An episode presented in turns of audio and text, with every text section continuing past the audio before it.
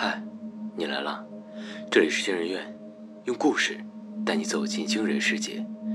本节目由惊人院、布尔声音工坊联合出品，喜马拉雅 FM 独家播出。我是惊人院研究员诗涵，我是惊人院研究员韦夏。今天要讲的故事是：你昨晚做的噩梦已被三十三人浏览。下，作者柠檬黄。不要过来！思思一边祈求着，一边步步后退。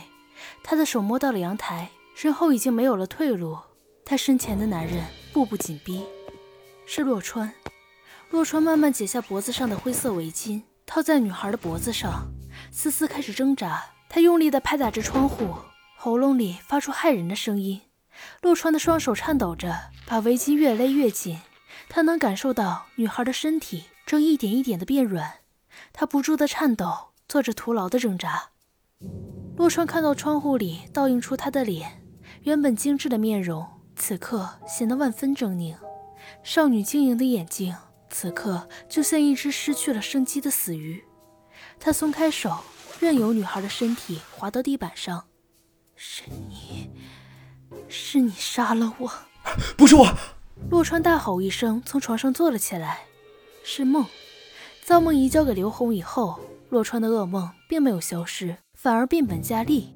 在今夜的梦境里，自己已经不只是一个旁观者，而是成为了杀死他的那个男人。洛川不禁想起那天见到刘红的时候：“你没有那天的记忆吗？”刘红是这样问的。洛川不安地咬着指甲，痛苦地撕扯头发，拼命在脑海中思索。但关于那天，只能想起一些无所谓的琐碎片段，无论如何都凑不完整。五月十八号的傍晚，你应该有记忆的。通过我找到的线索，我确定目击证人看到了你的样子。洛川什么都想不起来，只是一个劲儿的摇头。刘红无奈地笑了一下，递给他一个纸条：“这是我的电话号码，想起什么，给我打电话。”洛川就像得到了赦免的罪犯，几乎落荒而逃。他真想不起十八号发生的事情了。他依稀感觉自己的失眠症就是在那天之后开始的。难道是因为杀了人才开始失眠的吗？洛川想到这里，干脆从床上爬起来，穿上衣服离开了家。他知道哪里有他需要的答案。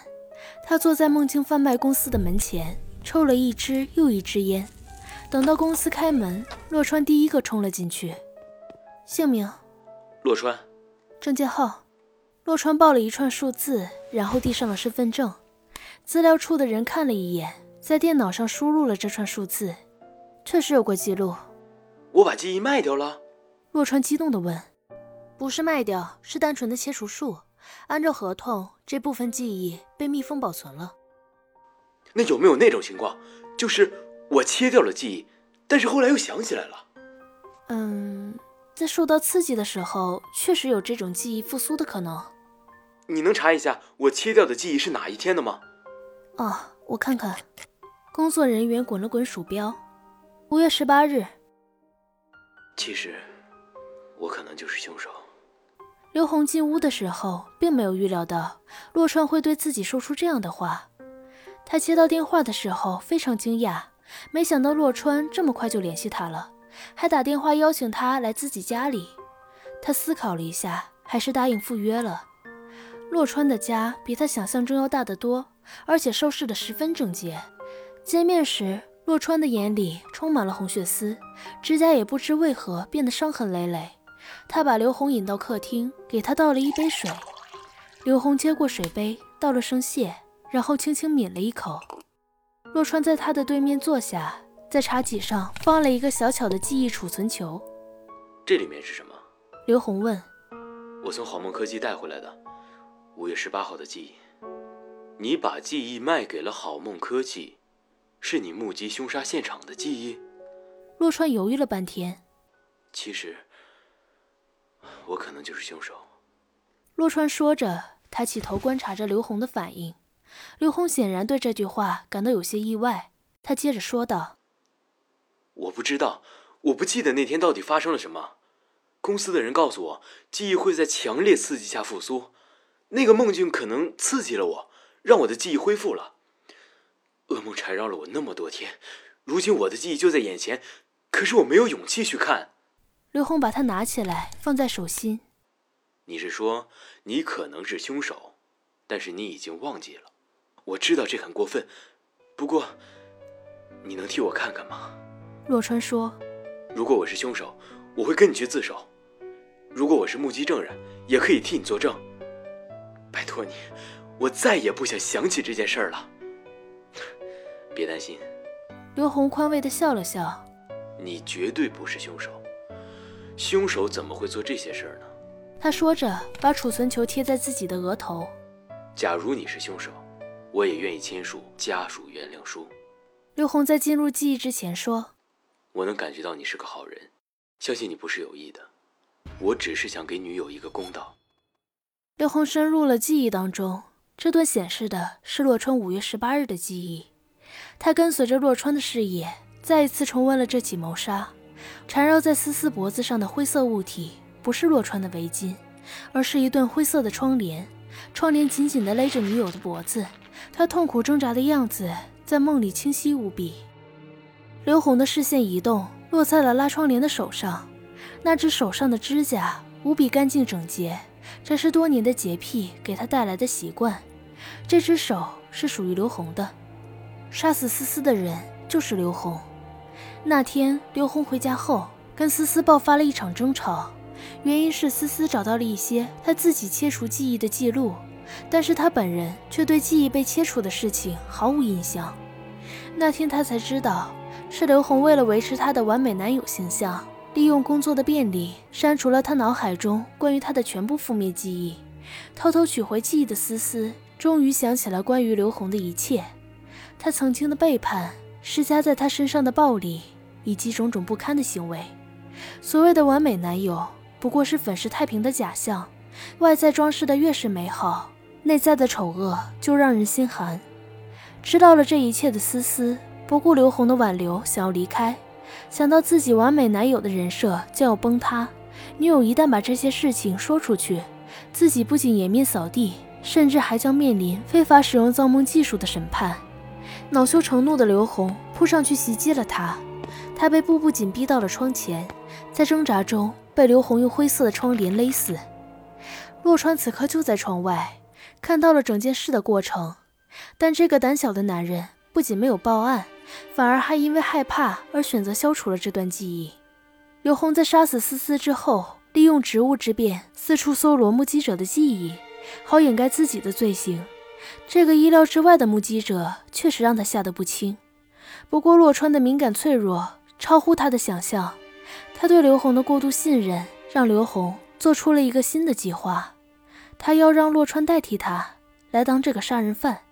凭借他高超的演技，扮演一个原谅者的角色并不困难。记忆结束，刘红睁开了眼睛。他摘下自己额头上的仪器，狠狠地摔在了地上。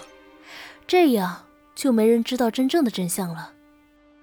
我就知道，我一定是凶手。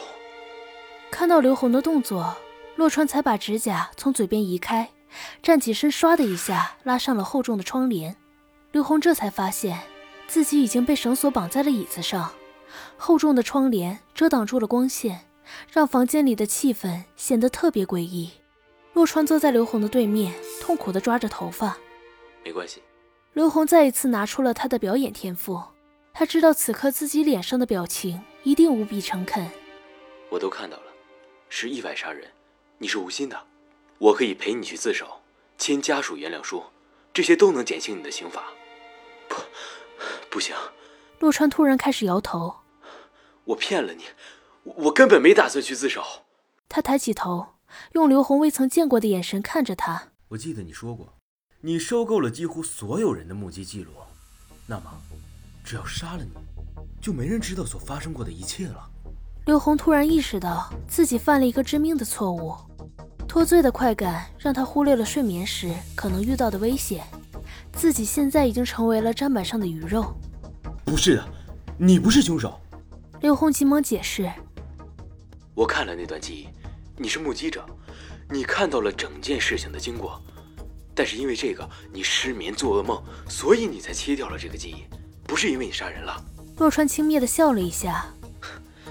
我如果不是凶手，你怎么会激动的摔了机器呢？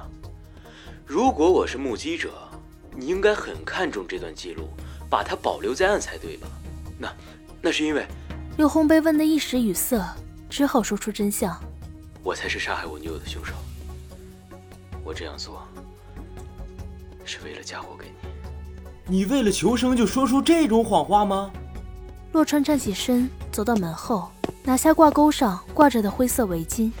在梦里，我好像就是用这个围巾杀死你。又要做一段时间噩梦了。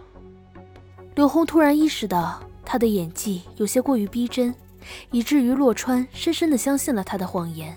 他即将死于自己最引以为傲的东西，或者这就是他一直以来欺骗思思的代价。恍惚间，洛川已经把围巾绕在了刘红的脖子上，刘红紧张的全身都在发抖。对了，储存球，也许储存球没有摔坏，你快看看，我说的都是真的。洛川捡起储存球，它的外壳已经被摔得四分五裂，精巧的电路裸露在空气中。仿佛一只被撕开腹腔的小兽，洛川摇摇头，轻轻地把它装在刘红的额头上。别挣扎了，他说着，手下用力拽紧了灰色的围巾。刘红渐渐失去了意识。不！女友的声音突然出现在刘红的脑海中。他睁开眼睛，看到自己的双手正勒紧女友脖子上的窗帘。